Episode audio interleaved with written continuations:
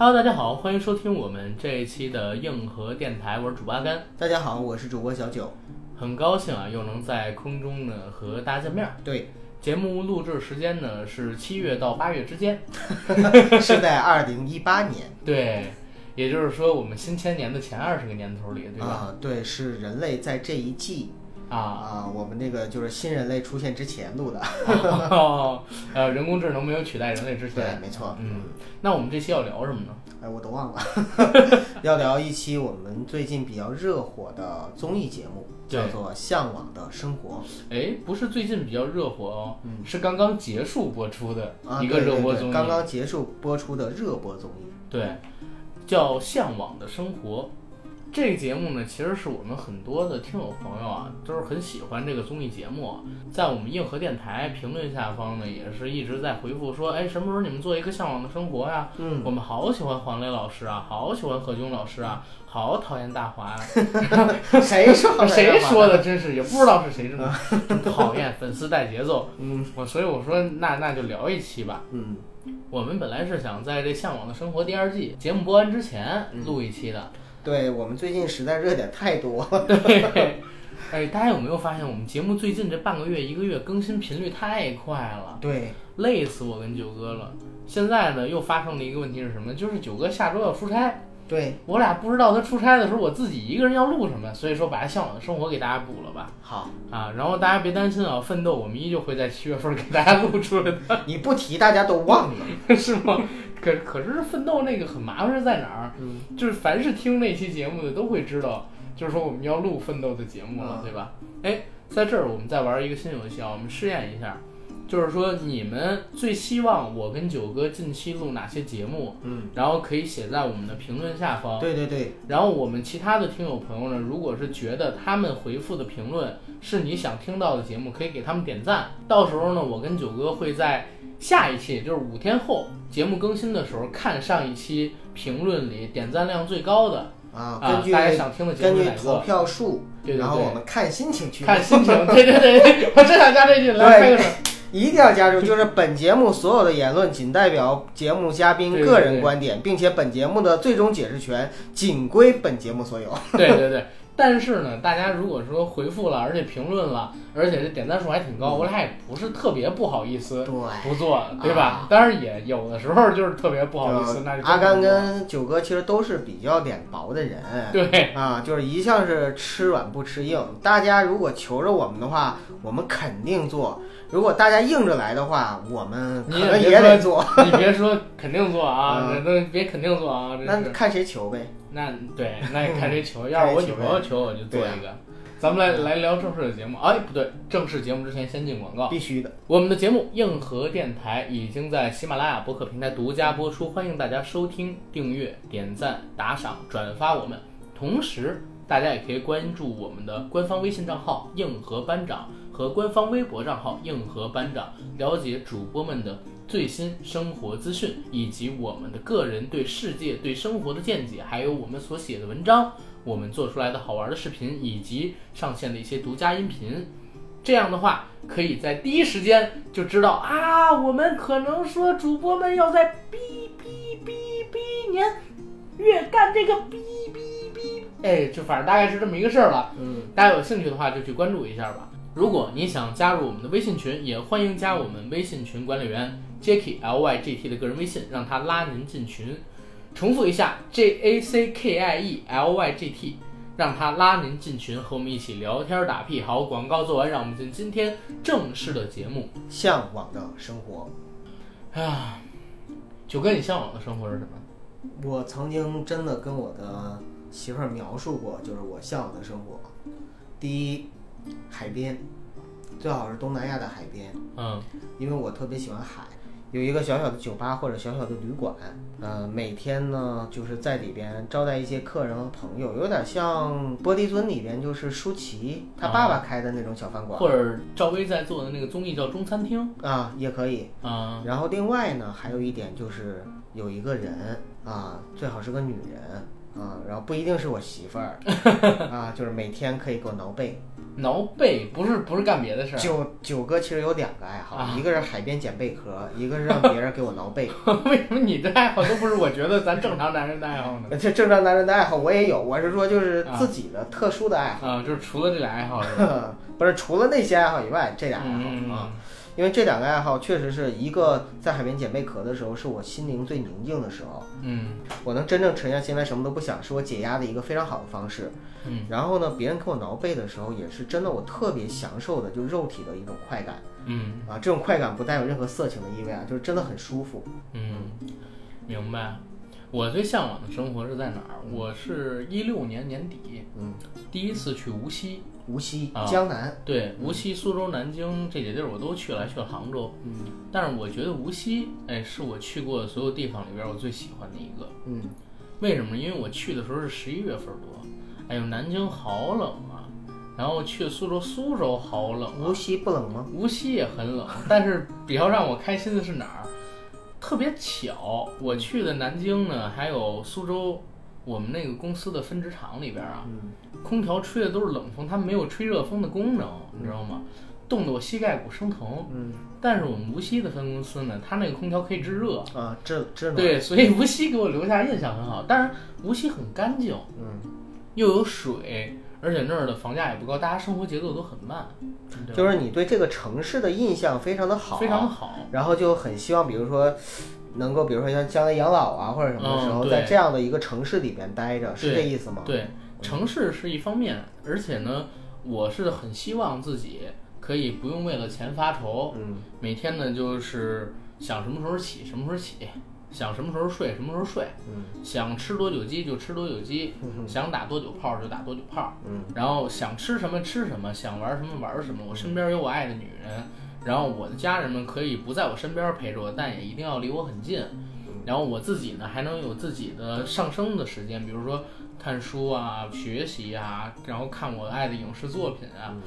我不用为任何事情发愁，同时呢，我所处的环境又一定是一个舒服的、依山傍水的，或者说城市很干净、很清洁、节奏很慢的那样的一个地方。明白。因为从小到大一直生活在北京，我感觉在我走过这么多城市出差啊，感觉到他们的生活状态里边，北京跟上海实际上是节奏最快的。压力最大的。嗯，可能比他们更快一点是香港，但是所有人脸上都是很严肃的情景，就是走路都非常快。嗯我特别明显是第一次去这个苏州的时候，或者无锡什么都一样啊，因为他们是同一次批次去的，两个一个半个多月的时间。大家走路都是很慢慢悠悠的走，不着急，不像北京，你早晨想上个班儿，挤地铁恨不得就是要把两层肉扒下来一样，跟人贴着，汗淋淋的，再从那个 地铁站里出来，对，这种情景是让人活着很不舒服。我跟你说，我以前在重庆念书的时候啊，一到了中午的时候，不管是在夏天还是在冬天，但是夏天的时候更多，就是大家该回宿舍回宿舍，该回家回家，中午一定会有一个午睡的习惯。这个午睡到了一个什么程度呢？就是街边的饭馆儿、网吧的老板，嗯然后就是但凡是有一点儿机会的，哪怕我趴在桌子上，我都会睡上半个小时到一个小时。我有的时候我睡不着，我自己出来了，在街上走，就觉得整个城市安静极了。嗯，然后大家呢都在太阳下面，就是昏昏欲睡，那种感觉特别的好。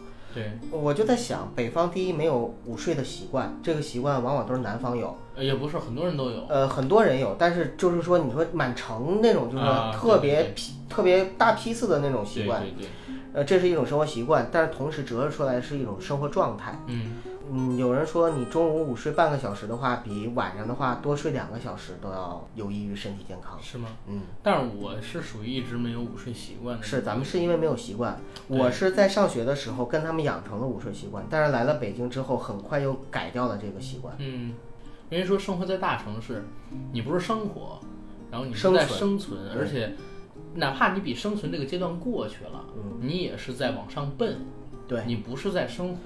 说白了就是说，你人生走在每一个阶段的时候，你都会发现身边那么多人在你追我赶，对呀、那么多人在互相的比较，包括你有孩子了之后，那那个你为孩子去奔的这些东西，你的父母上有老下有小，这个时候你会发现太累了。对，当然我这个有点就是负能量了，有点负能量了。嗯但是也确实是这样啊。对，今天我们节目的群友王老师给我发了一个图片，嗯，那个图片是怎么说的？说不让孩子输在起跑线上，这句话到底是不是个伪命题？然后下面知乎上面的答案是这句话本身没有错，嗯，但是不让孩子输在起跑线上，并不是说要逼死孩子，而是真正的孩子的起跑线是你自己。就是当有了孩子之后，你要拼命的去奔跑，拼命的去努力，给孩子创造一个更好的对对对条件，对对你才是孩子的起跑线。对对对，是这个样子的。但是你说的跟向往的生活这个，但是啊，因但是为咱们聊聊起来就聊聊到人生了哈。生了啊。但是我也我也补一句啊，为什么我说在北京，你可能说你很难去生活？因为前些日子就是我说那个青岛的那个朋友来北京你已经在好几期节目里提到这位领导了，呃，但但是我们 他一定要听这个节目啊！我跟你说，不敢让他听，但是但是我们聊天的时候，我就发现一个很有意思的事儿，因为我们公司在 CBD 嘛，对，旁边呢就是那个万达嗯啊。当时他第一次来北京出差的时候，因为他之前没来过北京，我跟他一起聊天儿，他说你们来公司都多长时间？我说我家住哪儿哪儿哪儿，从三环过来，如果是呃坐车的话，公坐公公共交通的话多长时间？骑车或者说开车的话又是多长时间？都跟他聊一聊。他说这么远，你知道吗？在我们青岛，可能说超过半小时步行不能到的公司，我们就不考虑了。很多城市的人都都是这样，说不只是青岛，我跟你说。然后你，但是你听我说，但是你听我说，逗的是什么？嗯逗的是什么？就是他说，哎，那你们为什么不选择就是跟那个你女朋友租那万达后边那房子呀？你你笑什么？没什么，我我就是突然之间觉得可笑。我当时也在笑，然后我们几个同事，你知道吗？就是同样北京的同事也在笑。嗯，你跟他说，我说我要租得起对面那个我就不在这上班我了。真的我就不在这上班，因为我算了算，我们对面那小区，呃，便宜一点的六七千块钱倒是也能租得起，你知道吗？那得啥样的房子呀？对，但是就很很很次的房子。对呀、然后好一点的，基本上都一万四五。嗯，然后我说我要租那么一个，我靠，我我还干不干别的了，对不对？然后，但是他他一听完之后，他整个人蒙圈了，你知道吗？他说：“你这边儿这个房价快赶上我们家那边一平米房价了。”我说：“青岛有那么便宜吗？”他说：“青岛前两年还这么便宜，现在可能贵一点了，但是也不会贵太多。”把我反正是惊着了。然后你再看最近，最近我现在不是想十月份跟我女朋友出去住嘛，我也得考虑租房的问题，不，因为我们要享受二人世界。是的，但是你在北京的话，它是一个特别大的城市，它在互联网行业肯定是在西边、北边、中关村那边。对，我呢肯定是在东三环金融圈嘛。对那你中间的话，你就得抉择。但是你稍微选一个中心地带点儿的房子，然后，呃，一室一厅的，怎么着也得个六七千、七八千，还是一样，就是你可以付，但是你付完了之后，你生活水平会下降，不舒服。你会发现生活成本一下就压力就起来了。嗯，对，因为我现在我不用付任何的房租，我每个月花下的钱该投资投资，该玩玩，该存存。嗯，但是这个出了之后，相当于一一年多个十万块钱花费，而且而且咱们可能还要做录音室这块儿的设计，可能确实还是要考虑一下，到底要不要租在一个比较近环里的一个地方，比如说三环、四环这样的地方，还是去五环住。这个跟高低没关系，嗯就是其实生活成本这个问题，在大城市一定是比小城市对高很多的。你知道吗？我给你说一个真实例子，嗯你相信？呃，就我认识的朋友里边儿有五六个人，每天上下班时长超过四小时我有啥不相信的？啊。我来北京的前八年住在南苑机场那边，我是每天上班下班加起来就是四个小时。我这几个朋友啊，他是住在燕郊，嗯，他们来东三环上班儿，就是坐车可能坐到那个大北窑。他那个还算幸福，你知道为什么啊吗？虽然看着很远，时间也很长，但是一般来说他们那班车都是有座的。啊，对对，但是下午真的很恐怖啊！我看到他们排那个，但是你知道吗？就是我认识这五六个人，都是年年薪最起码是六七十万，五六十万。就昨天跟咱们一起看电影那谁那那嗯我知道哥大哥，嗯他就是在那边住了得有四五年了。那时候都买房子在在那买的。对呀、但但是也赚了。他想换一个，比如说通州的房子，结果发现就房价一年比一年贵，有点不好追，你知道吗？确实，就是啊一般来说啊，只有越搬越远，对你真的想就是往城里越来越近搬，那绝对是你事业上有一个非常大的突破才行。关键是怎么着？他开始是想买一室一厅，嗯，有了第一个孩子就想买两室一厅，啊，不够住了嘛。然后爸妈又过了，因为他是山西人，嗯就想买这个更大一点的，结果。没发发现自己人口增长的这个速度啊，这个跟房价增长的速度是，你知道吗？这是很吓人的一个事就是情。人口增长速度远远的高于自己的收入增长水平，对对对，然后呢房价增长速度又远远高于咱们的人口增长速度。对，而且你想想啊，他这个孩子上一年幼儿园就花几十万出去，嗯，上好的幼儿园。哎，这个我是特别认同的，嗯因为前两天的时候，我刚听了一堂于丹的公开课，在北师大，嗯，然后他里边讲的一个观点我非常认可，就是说基础教育其实才是最重要的教育，对而基础教育最好的就是从幼儿园开始抓起。对。但是咱们咱们就不要聊这个，咱们还是聊哎向往的生活对啊，我们聊向往的生活，怎么突然之间变成了我们现在这种窘迫的现实生活？窘迫的现实生活。呃，当然了，就是从这一点出发，我们才有向往的生活。对，反正我是觉得啊，我觉得如果是让我选的话，在北京最起码让我月入十万，才算是能过上我想过的，也也可能也做不到，但反正能贴近我想过的那种生活。嗯，因为确实是这样。你说月入十万，就是证明你还在干活。而且你说月入本身就是一个打工仔心态，因为人家都是年薪，甚但至是年薪的话，你换到月还是得这么说呀。不就是年薪，有些甚至都不是年薪，人就是一个项目一笔钱，比如我投资个电影挣个几亿，哎，你你财务自由的定义是多少，九哥？至少一千万一千万就可以。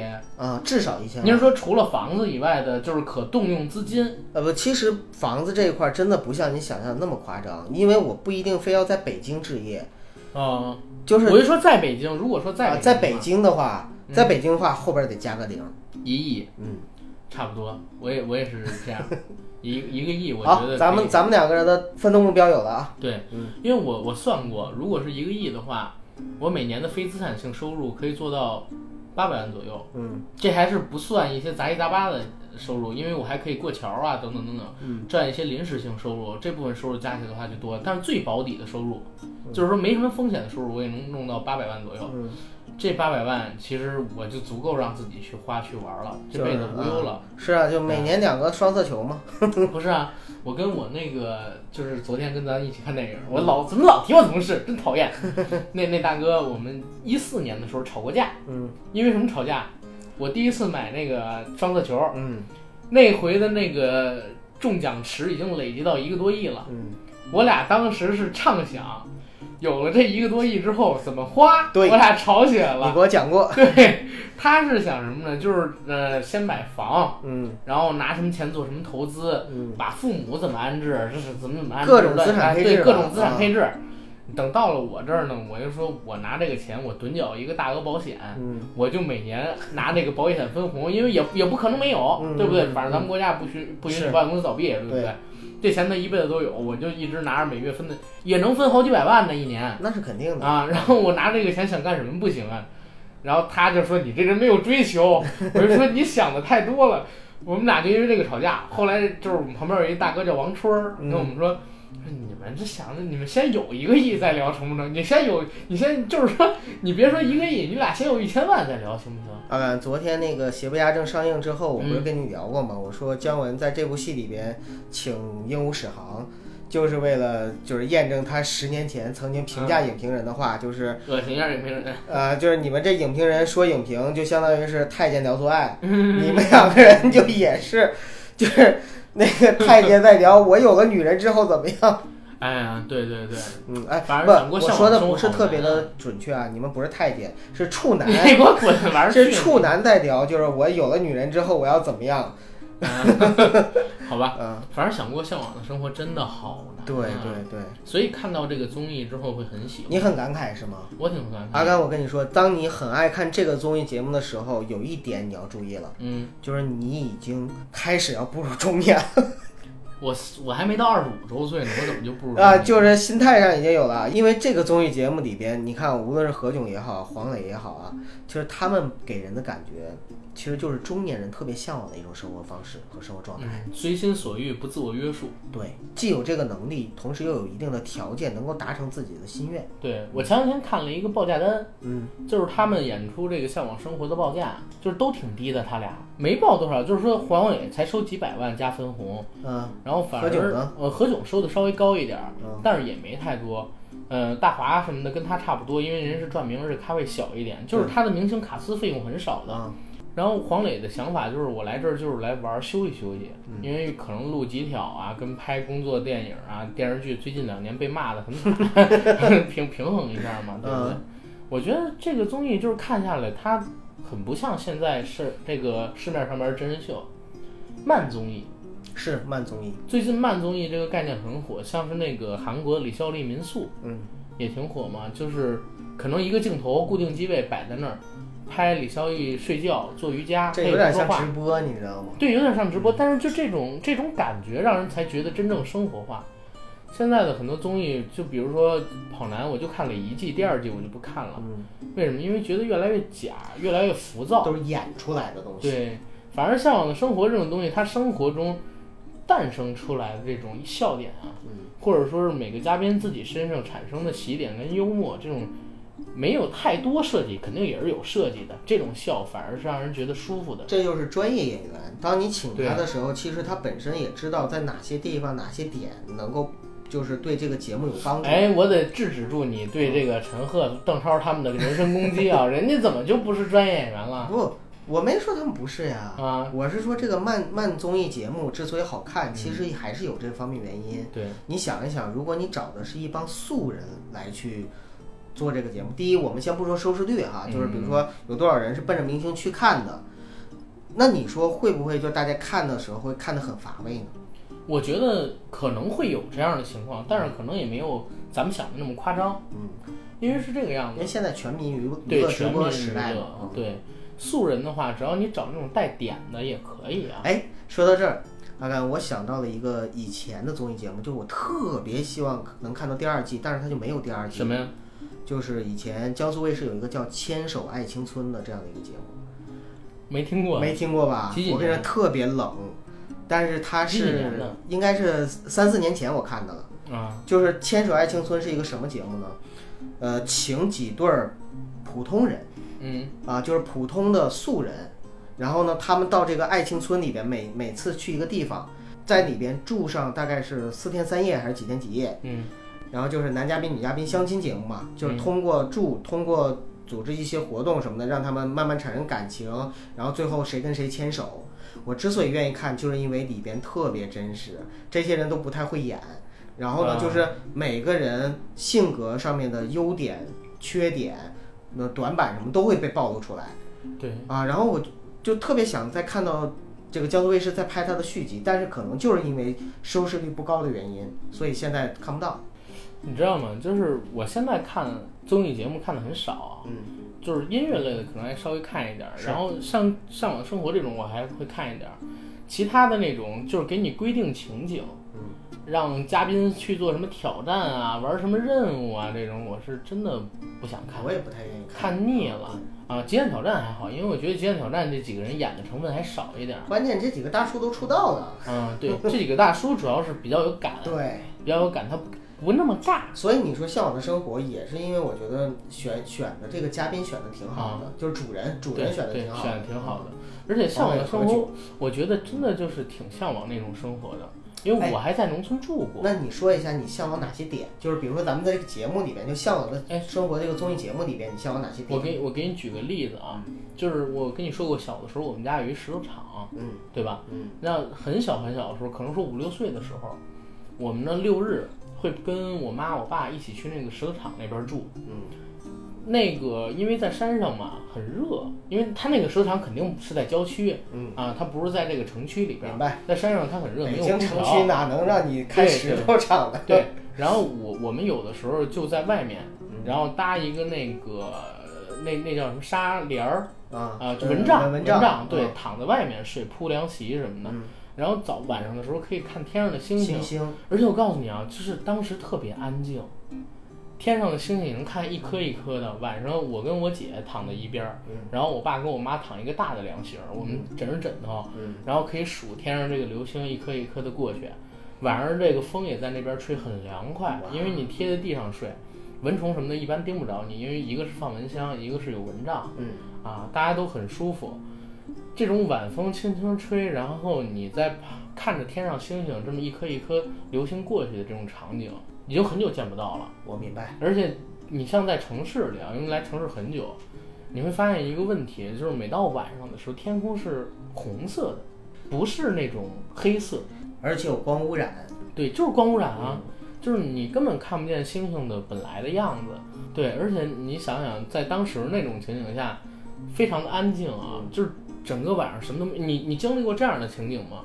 就是你如果生活在郊区的话，呃，小的时候因为路灯什么都是没有的，就是晚上黑的时候什么都看不见，伸手不见五指。对，特别真正的伸手不见五指。对，伸手不见五指。我就记得有的时候，前些年我去我去我奶奶他们那边住，然后还遇到过这样的事情，就是在我我上高中毕业或者说上大学那段时间的事儿，熄了灯，然后特别特别暗，那天晚上可能只有星星没有月亮。就所有东西都看不见，要适应很久，眼睛才能模模糊糊看到一些东西。嗯，但是这种东西在城市里边没有。你看这个《向往的生活》，他们在拍的时候，到晚上睡觉的时候，整个村子特别安静，什么声音都没有，就是鸡鸣狗吠这些东西会有的。蝉叫啊。对，蝉叫、蛙鸣、鸟叫声，这个会有，这个都是小的时候的记忆。那个时候其实真的生活节奏是很慢的，你不用每天盯着一个 iPad，盯着一个手机，然后去看这个新闻。你像我现在，我就觉得自己有一个毛病，我必须要时时刻刻给自己找一些刺激的点，要不然就觉得很无聊。就比如说我我时不常十秒、二十秒我就要拿出一趟手机，包括手机依赖症。对对对，我要看这个手机上边、知乎上边、B 站上边、呃优酷啊、腾讯呀、爱奇艺上边有没有什么能够刺激到我的一些新闻、知识点什么的，我必须要时刻的给自己这种东西。但是你像我小的时候，在那边生活的时候，我是完全不需要想这些东西。一个下午，你知道吗？我小的时候玩一个什么东西？你见过那种泡枸杞酒的那个大缸子吗？然后呢？上边是一个带钢丝扣的那种，一扣就能扣得很紧，然后它是透明的，中间儿这个钢肚子很大我知道啊，像酒坛的那，对对对。我小的时候，我姐有一个头发绳儿，那个头发绳儿呢非常非常便宜，是一个塑料的彩色的一根线，嗯，特别细的线，但这根线呢中间是空的，中间是空的，它那孔特别特别的小，就是一个特别长的又细的小吸管儿我。明白。我就从我姐这个头发那个偷下了一根儿，这个大缸子里面全部都是水，我就一个下午什么都不干，我用那小管儿喝这缸子里的水，我能喝一个下午。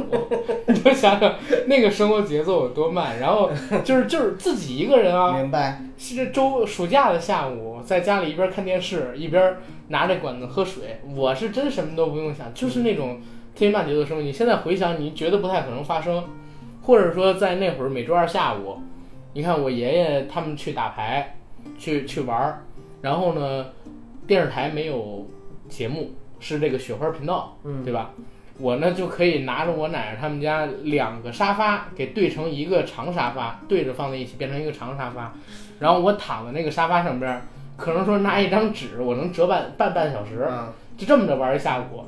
你就想想，就当时的这个生哎，这活很好玩。可怜的小阿甘呢？那个时候哎但是我觉得那个时候我知道我知道，但是那个时候没有什么童童年的小伙伴呀，这是啊有有，就是说慢节奏话的话，对慢节奏的话是怎么样的？你知道我喜欢这个向往的生活，或者说我向往的生活是什么吗？嗯就是我特别向往的是黄磊和何炅他们的生活。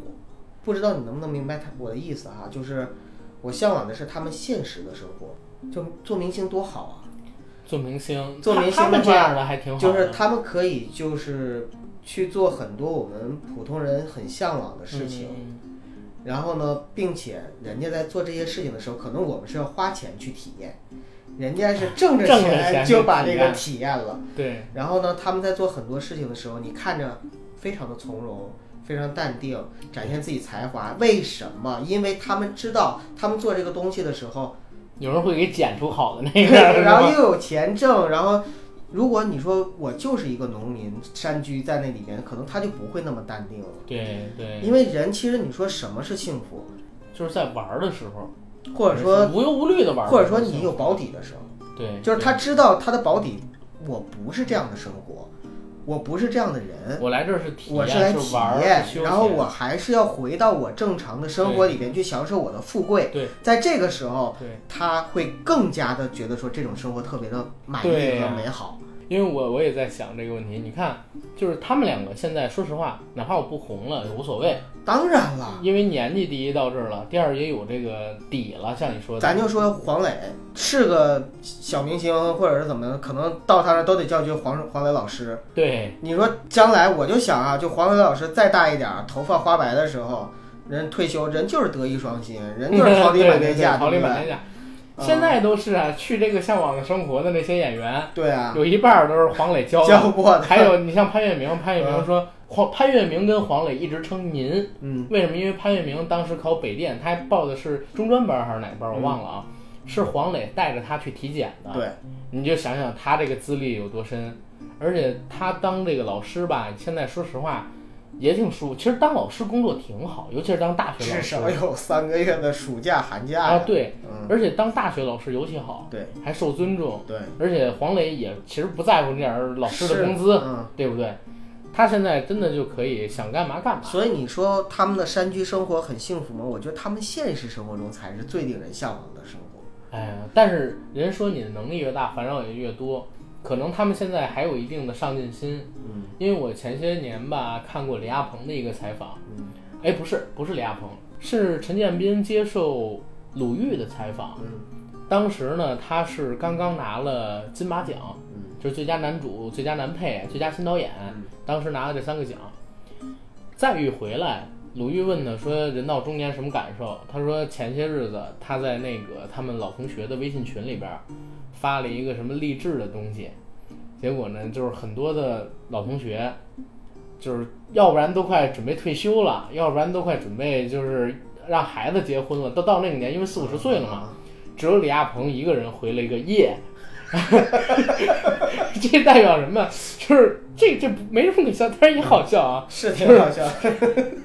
就是 为为什么笑点这么迷呢？我靠！你想啊，因为真的是这样的，就明星，几明星跟普通人一起，比如说参加中学同学会什么的哈，你会发现可能都两代人的感觉了，对真的是这样。就是因为鲁豫就是接着说，他说也对，呃，感觉会差别很大，因为像你们这个年龄的人，一般来讲都已经人到中年或者中年很久了，中年以后了，甚至对，甚至就是不是已经退休，就是考虑退休。没有没有，他们才四十多岁，四十多岁可不就是要考虑退休了？你以为九哥还有几年奔头？我跟你说，六十多岁不带退休吗？，四十多岁的时候，你必须要为自己的养老生活去做考虑了。没有人是真的到五十多岁才去想自己老了怎么样。我现在都没想过自己老了你再过几年就快了。是吗？好吧，好吧。然后，然后你就想啊，就是只有李亚鹏回了一个耶，就是他还想努力往上去奔一奔，对，但是其他人很多都考虑退休或者考虑儿子女儿他们要怎么去忙自己生活包的事儿，马上都要结婚了，对呀什么的，对？所以就感觉这个差距真的很大。所以你看黄磊他们虽然可能到四五十岁，可能这个争强好胜的心思下来一些，但肯定还是有的，还是想获取一些更大的成就。要不然他也不至于顶这么多骂，拍《麻烦家族》跟《深夜食堂》，对不对？嗯，啊，反正但是这个向往的生活，我觉得是让他回勇的一个东西。嗯，我倒是觉得呀，其实像何炅、黄磊，嗯、当然徐峥不算啊，黄渤也不算，因为他们两个人，我觉得在那个还有更大的追求。对影视方面还会有更大追求，但是其他的一些明星，就我真的觉得他们更适合，就是说以后就拍点这综艺挺好的。你也不能这么说嘛，综艺太多了，影视剧作品倒退也不行，你想啊，何炅文化开倒车。何炅真的是太吸粉了，在综艺上，但是如果对对，他不，千万对对，你说的对，何炅千万别。何老师真的就我觉得就他来是做综艺做特别好，你看情商要情商有情商，然后要人气有人气，就是没有演技，就真的哎呀没法说，对，没法说。但但是，呃，他做综艺是真的挺好，是因为毕竟主持功底在这儿嘛。情商也够啊，所以我非常喜欢他在综艺上面啊，我最印象深的这个《向往的生活》里边，就是不管谁来，嗯何老师都是笑脸相迎，而且跟人都很熟。嗯包括熟跟不熟的人，马上都能变熟。至少好像都上过他的节目。对，而且他还都愿意提携一下别人，嗯，就是一有点什么好事儿的时候，这期不管谁在，只要他在，有一个好事儿下，他立刻会提别人。对，尤其是一些新人来上的上这节目的话，其实可能比黄磊啊、何炅啊嗯，是要更多的曝光度、知名度，包括咖位、机位等等等等。这个时候他们就愿意去让。对，嗯而且你看那个有一期就是你你如何了解何老师他人缘真好，嗯，就是佟丽娅打电话那一期，说他是新疆嗯。人，新疆人那黄磊出的时候说是新疆人女明星，那不用想了，不是古力娜扎就是迪丽热巴，或者是佟丽娅，嗯。然后就大家都说这三个名字的时候，何老师突然说还有麦迪娜。嗯嗯啊、就是说他他对这个他是知道的，嗯，然后但是麦迪娜他要不提，我是绝对想不起来，是的，非常开大家玩笑的一个明就对，星，没错，这真的就是说明何炅他非常体贴新人。嗯，会做人嘛，对，还是会，因为我感觉在娱乐圈混，你包括说做咱们这行，嗯做到最后就是拼人品，啊、拼口碑。嗯你要是人真的很难接触的话，我后边是举步维艰，何止是这行啊，任何事儿都是。就是或者说做人吧，做人你真的人品好的话，你会发现，越到老的时候，越吃香对，越顺吧。对你别说吃香，就是至少你的生活你会发现会很顺。对，但是如果你真的你你就想天天战天斗地的与人为敌的，你想想这个世界哪有那么多人惯着你啊？又不又不都是你爹妈，对不对？对，嗯反正我觉得挺好的这个综艺节目，而且这一季吧，其实说实话，我是真的不是特别的喜欢那个刘宪华。大华，对，因为但是我不是说他人有问题啊，因为可能真的就是在国外生活的原因，对，他的这个说话跟一些做事的风格跟咱们中国人的这个传统文化可能是不太搭，嗯，而且他的这个笑点很迷，明白吗？明白。等到了第二季加了这个鹏鹏之后啊，哎，我觉得挺好的。你是说鹏鹏一对比，觉得刘建华好了吗？不是鹏鹏好，鹏鹏好，啊，因为我跟鹏鹏是同龄人，他做的很多举动是我会做的。哎，你知道我对哪期印象特别深吗？不知道哪期？嗯，就是黄渤他们和王迅他们来做一说好戏的那场戏里边，我之所以印象深，是因为大家都在忙着做菜，嗯有什么活儿就干什么活儿嘛。嗯呃，然后说有个女嘉宾要过来，那个女嘉宾要过来好像是 baby，然后好像是那个大华非常迷 baby 吧，对，啊，然后就是听到的时候特别开心。首先第一点，我就觉得他还是一个大男孩儿，就是大孩子。为什么？因为其他人都在干活的时候，他没什么眼力劲儿，他也不会想着说我去帮谁干活儿。但是呢，他特别开心在哪儿呢？就是听到 baby 要来之后，他就开始去弄他的那个小提琴，然后就开始就是想就是就拉一些那个思念的歌曲。然后那个时候我就突然觉得，其实他挺率真的，你知道吗？是挺率真的。然后关键还有一点什么？然后王迅在旁边看着，看着说：“哎，这个东西，然后看着挺好嘛，挺好玩儿。”完就跟那个大华聊说说：“哎，我以前小时候还学过。”然后大华说：“那你来一段，来一段。”当时我就想，王迅肯定要推脱，结果没想到王迅拿起来之后拉了。其实不是说人王迅没本事，对吧？王迅他就还是有有才本事有才华啊只是因为他可能就是，一个是他的脸嗯不是主角脸，嗯，有点像咱们那期聊廖凡的那个问题。是的，嗯还有一个呢是时运，或者说就是真正的那种大运跟天赋欠缺一些。对，他有成为一个好艺人的潜质，但是说你像黄渤那样的嗯。特别突出的，他是没有的。我看到那个时候，我就在感慨，我说你要看一个人啊，你觉得你去评价他，真的要去评价跟他在一起是什么样的人。如果黄黄渤那么愿意去提携他，或者说愿意跟他去做朋友，那一定身上有一些值得就是黄渤去喜欢或者说欣赏的价值在里边，对不对？而而且我觉得迅哥有一个地方非常好，嗯，就是迅哥他愿意吃亏。哎，吃亏是福。对，很多人是不愿意吃这个亏的。你比如说，跟他区别最大就是黄磊，黄磊是真的不愿意吃亏的那种人，怎么说呢？这个还是出身点傲。我觉得是出身，对，嗯就是真的是就是长期养成的这样的一种出身造成的心理慰藉。他俩对就是我们可以这么说，他俩甚至阶级都是不是同一个阶级。两个极端，你不觉得吗？嗯你看黄磊是知识分子家庭，对然后年少成名，对，一出来就是巅峰啊没！错，他一出来就是夜半歌声，嗯边走边唱，对，就是命命若琴弦那个。嗯然后还有什么霸王别姬》里边他也演了，唱歌还有我想我是海，就非常对脍炙人口的歌曲，非常脍炙人口的歌曲。然后自他自己导的第一部戏应该是《天一生水》，嗯，或者是《似水流年》，我忘了，应该是《天一生水》，也是评分高的吓人，八点多分。电视剧啊，国产电视剧啊，我靠，你想想。然后他从影视剧、呃电影不火的时候转的电视剧，立刻又火遍大江南北，什么橘子红了、似水年华，嗯，什么对人间四月天什么乱七八糟的东西。但是王迅是直到拍《疯狂的石头对，》，才稍微有那么一点点、一点点的甚至我们可能都不知道他在拍《疯狂石头》之前，他已经混了多久，对还当过兵，拼搏和挣扎了多久。对，他还从这个文工团当了大概说是八年还是几年的兵，练了很久很久。我觉得一般当过兵、有过军旅生涯的人，性格上边还都是能够吃苦，然后能够吃一些亏的人。因为在军队里边跟在外边确实是不太一样。一样。然后这是黄渤他们那期，然后说到我自己最喜欢的那期啊，我自己最喜欢那期是赵宝刚跟宋丹丹他们来那个宋长英，对，得叫长英是吧？来这个节目就不能叫宋丹丹老师，叫宋丹丹了，得叫宋长英嗯，啊。然后跟他儿子巴图那期，那期我觉得很生活，因为宋丹丹在我看来，她就是一个很随性的人，她是真的可能他是很直性子的人，对对对，他不太那么会想按照剧本去演，当然《演员的诞生》可能也打了我的脸，但是在这个节目里边，我觉得他挺随性的嗯，啊，他跟这边聊天啊，聊很多，最起码第一季吃豆角吃坏肚子那个，我觉得肯定不是装的演的，对吧？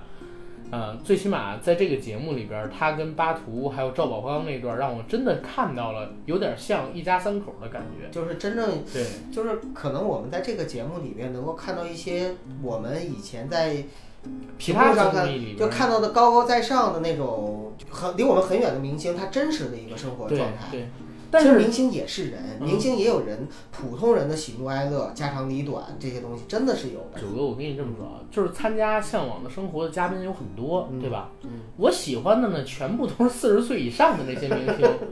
哎，真的就是你刚才说的你喜欢鹏鹏，鹏鹏那个同龄人我说的这个，就是说表现还不错啊，啊。然后鹏鹏可能说是会做我这样事儿，就是说他请来的这些嘉宾里边儿，年轻的那种，我还真的就没那么喜欢。是不是年轻的还是你会看到偶像包袱在里边？有偶像包袱，一我喜欢的是哪个呢？一个是年纪大一些的明星，他会展现自己很生活的地方。嗯再有一个呢，请的刘国梁跟那个武大靖，嗯他们几个体育明星，我觉得也挺好，因为他本身就也不装，综艺感没有那个对对对就很素人影视明星那么强。对就很素人那种。你就像当时跟武大靖一起去那那是谁着也是一世界冠军，我忘了叫啥了。嗯那小哥我印象很好。当时呢是聊到自己这个喜讯嘛，嗯一个是透露自己有一个谈了好几年的女朋友，然后说今年的多少多少号他们要举行婚礼。嗯说完这个之后，说你不准备公布第三个好消息吗？何老师拿着打岔嘛，那就下个礼拜就去参加《爸爸去哪儿》了。然后，然后，然后那个那个女人，哎呦，脸就是一下就红的不行，呃一下子就红的不行。然后他们那些笑点也都迷之尴尬，就尴尬在哪儿？比如说你们想吃什么呀？不是每一个人都得点菜吗？嗯呃，想吃烤串儿，嗯想吃烤串儿又不敢吃牛羊肉，因为怕有激素嘛。嗯啊，不敢吃，说是可以吃这个鸡肉啊，嗯可以吃鸡肉，可以烤茄子呀、嗯烤大蒜啊，烤青椒啊，这个能吃啊，立刻脸就很开心，然后帮这个。呃，黄老师他们做菜的时候，那个笑点我就觉得特奇怪，就像你刚才说那个叶一样，就是特别纯真在哪儿。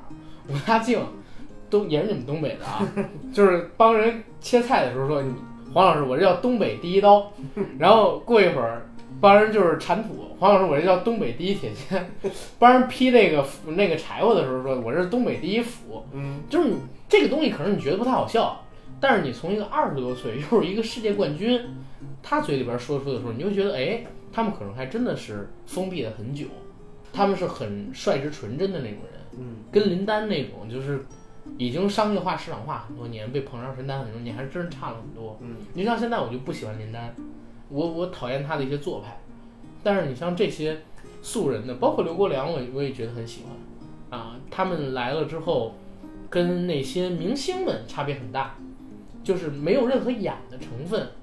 我也说一向往生活不好的地方，很多人最后爆出来了嘛，说那个菜其实并不好吃。嗯黄磊因为都是用现场那些东西做的菜，可能说大家都是有演的成分在嗯在说这个菜很好吃，但是你看在他们烤串儿那一期，大家所有的演员都在夸这个菜好吃，就刘国梁说，嗯，这个肉还不错，就 是这个这个肉还不错，他就说的是不错，别的人尤其是何老师啊，就是他情商高嘛，嗯。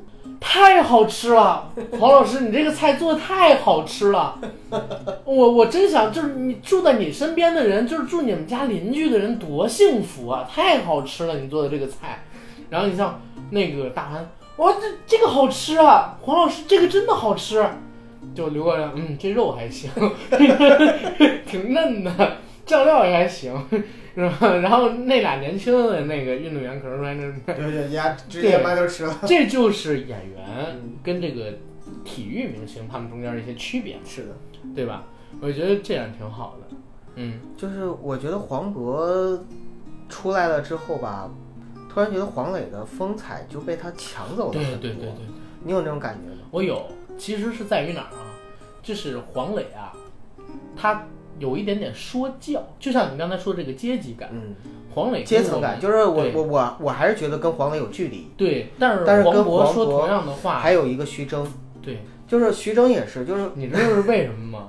我觉得他俩长得没咱俩帅，所以 所以所以咱们俩在听他们俩说话的时候，就距离感很少。真的是没距离感啊。但是你说黄磊，他又是老师、嗯。学霸，嗯，然后婚姻，而且黄磊的婚姻是非常幸福。他所有的人设都太太完美美了嗯就最近两年可能说作品拍的差了一点儿，但这个我觉得也不不是说影响什么。对对对就是所有的人设都在，你总感觉他一说就是一一个俯视的视角，嗯嗯嗯。在教你一些东西，然后有甚至。甚至我们普通人可能真的忍不住就想仰视他了。对，而且你知道吗？就是黄磊他自嘲的时候，嗯，也都是就是那种你能感觉到他不是真自嘲，知道吧？就是那种很不真实的自嘲，你知道吗？啊，我呀，他是那种，就是黄磊跟高晓松就有这呃点对对对对对嗯，就是一个就是说自己土啊土土，就尽量的想去，就好像是我想埋汰埋汰自己，才能够跟你们走在一起。对，但骨子里边就是傲慢嘛。对，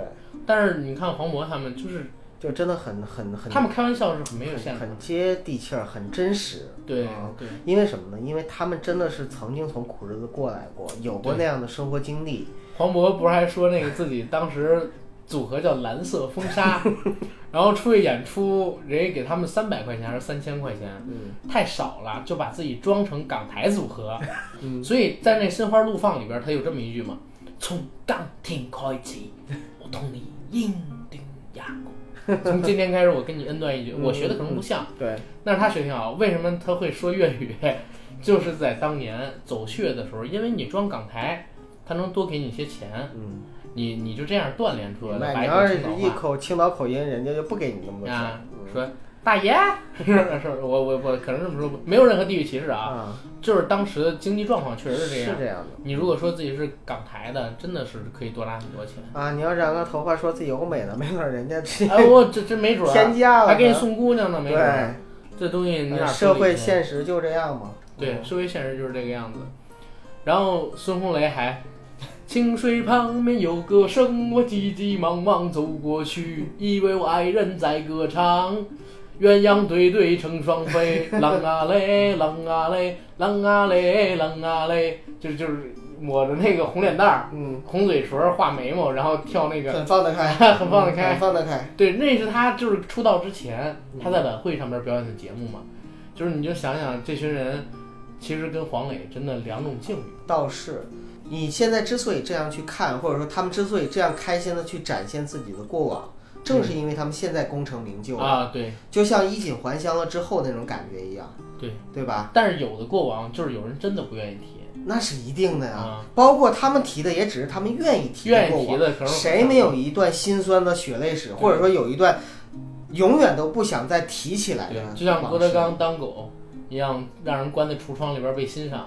还有很多女明星，那个那个好歹没被拍下来呀，包括男明星，那个也没被拍下来呀。嗯。但是你看郭德纲那个，就是他对。被扔在一个橱窗里边，摆在那个城市嗯，最繁华的街道上四十八个小时，让人参观，然后因为玻璃还是隔音的，他也听不见别人跟他说什么，他也别人也听不见他跟别人说什么，就一直当一个动物，当猴子当狗一样的。后来这段历史是老郭在任何综艺里边都没有提及过的，这题如果真有人不识抬举去提，他绝对会翻脸。绝对翻脸。那会儿你想想，生活得困难到什么地步？而且他能当时接受这样的那啥，这其实算他的，也不能算污点，但其实也算污点。很多人拿着这个就攻击他，不是说攻击他，可怜他，可怜他，总之是伤害他吧，，就这种东西，你你可怜我，就是一种就是一种伤害对我，啊，就是就是这样嘛。你比如说现在突然有人说阿甘，还还真找不到什么攻击我的点，说阿甘，你阿甘你变了，对 阿甘你变了，对对对对，你变了，你变了。这是我跟九哥昨天的一个段子，我真是找不到什么攻击我自己的点能有什么点，嗯对不对不？是关键人也没有必要攻击你啊，咱们现在又不像人家似的，我感觉我没什么东西不能说的嗯，啊。九哥你变了，棒！我跟九哥昨天聊，就是说，如果啊嗯，想让那个历史记住你，对你要做什么事儿呢？对。因为我们两个昨天聊了很多的演员、明星、导演、电影，对，因为昨天我们刚看完《邪不压正》，然后有很多的想法在一起对对对碰撞，然后我们聊到了说，我现在真的不希望成龙大哥再拍再拍再拍烂片儿了。嗯我真的希望他接受完我跟九哥的采访之后就息影。嗯，就好好的享受一下晚年生活，对对多好啊！对对对啊，但是然后我们俩就聊到，只是聊到啊，没有任何，就是纯粹对对，好玩儿。纯粹就是瞎掰。啊，对，说如果想让人记住你怎么办？就是在采访完成龙大哥之后，我说九哥，你去剪这个节目，啊，然后我掏出一把枪，我跟成龙大哥说：“大哥，你知道吗？你变了，你不要再拍烂片儿。”然后一枪梆，把成龙大哥咔，然后我再自己自杀。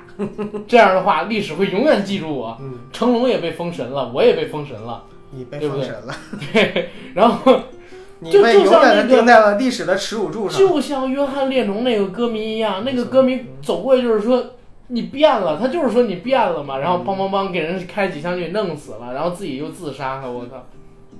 你看这就离咱们刚才说的向往的生活又很远了。我们这期本来就是一个飞的主题啊，嗯就是向往的生活这个东西，我觉得啊，我们每一个听众心中都会有一个向往的生活，甚至可以这么说，嗯，如果我们的听众朋友在我们的节目下方留言的话，一百条留言里可能只有一条到两条说我现在过的就是我向往的生活。我觉得都一百条里边都没有一条。唉，因为真的，我们每一个人，大家现在可能都没有在自己最向往的生活的状态里面。我真的遇到过一些朋友，就是我跟他聊起来的时候，他会说他对现在的生活很满意，然后他很喜欢自己现在生活状态，会有会有，会有很少。很少，真的很少。年纪多大？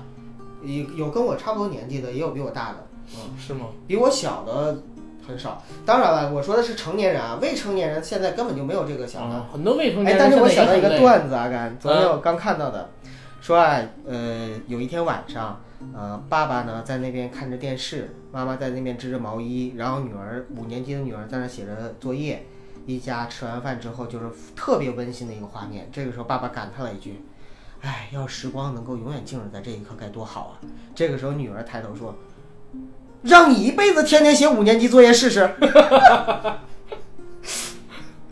哎，但是你刚才说这个情景，让我想到了一本书里边的情”景，嗯，就是杨绛先生的《我们仨》。我们仨，啊，那本书里边有提到，就是钱钟书老师他在写《围城》的时候，嗯。然后杨老师呢他在织毛衣，嗯。因为有一个书房嘛，他在书房里写书，他在外边织毛衣，然后他们两个的女儿就在外面，嗯，可能说玩儿啊，或者说写作业啊，啥，就那个情景其实特别好。我最渴望的生活就是我跟我的女朋友，我们两个人去我刚才说的那个城市。然后我可以做我任何想做的事，我看电影，或者说我写自己想写的文章，然后包括咱俩一边录节目，他在一边就干自己的事儿，确。实最理想的状态并不是两个人天天做在一起做一件事儿，而是两个人各哪干各的，件事儿啊？就就共同做一件事儿嘛。而是两个人就即使是各干各的，但是仍然呢就是非常的温馨。对，你看黄磊就说过他现在的生活状态怎么样，说呃自己现在在家里，他经常会写剧本或者说写一些这个理念啊、文字性的东西、书啊之类的，或者看书。那孙俪呢，他们家就是经常会做家务，嗯或者说做完家务的闲暇时间呢，他有照顾孩子之后的时间，他还看电视。孙俪，嗯孙俪看电视，然后他在写书、写剧本，然后多多在照顾妹妹。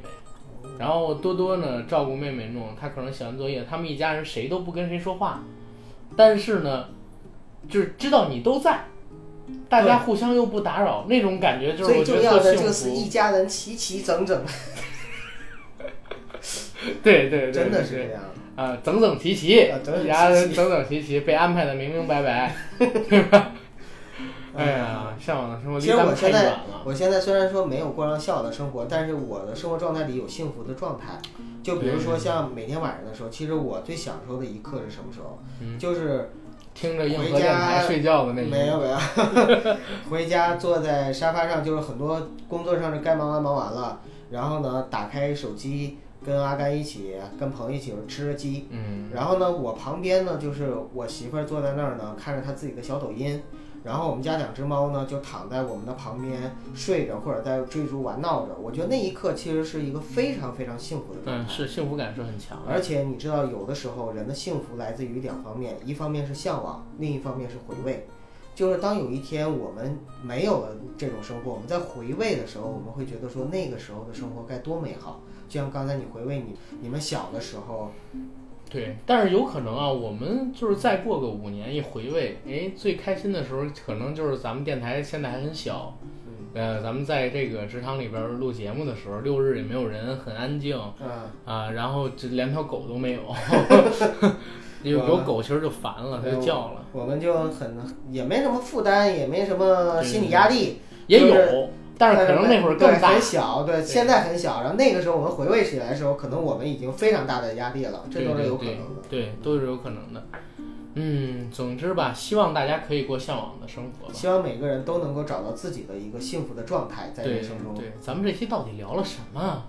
这不很好吗？就是跟着我们的听友朋友们一起去回味和展望了一下，到底什么是幸福？幸福才是一个人真正的向往的生活。嗯，好，你这个回答我给满分儿。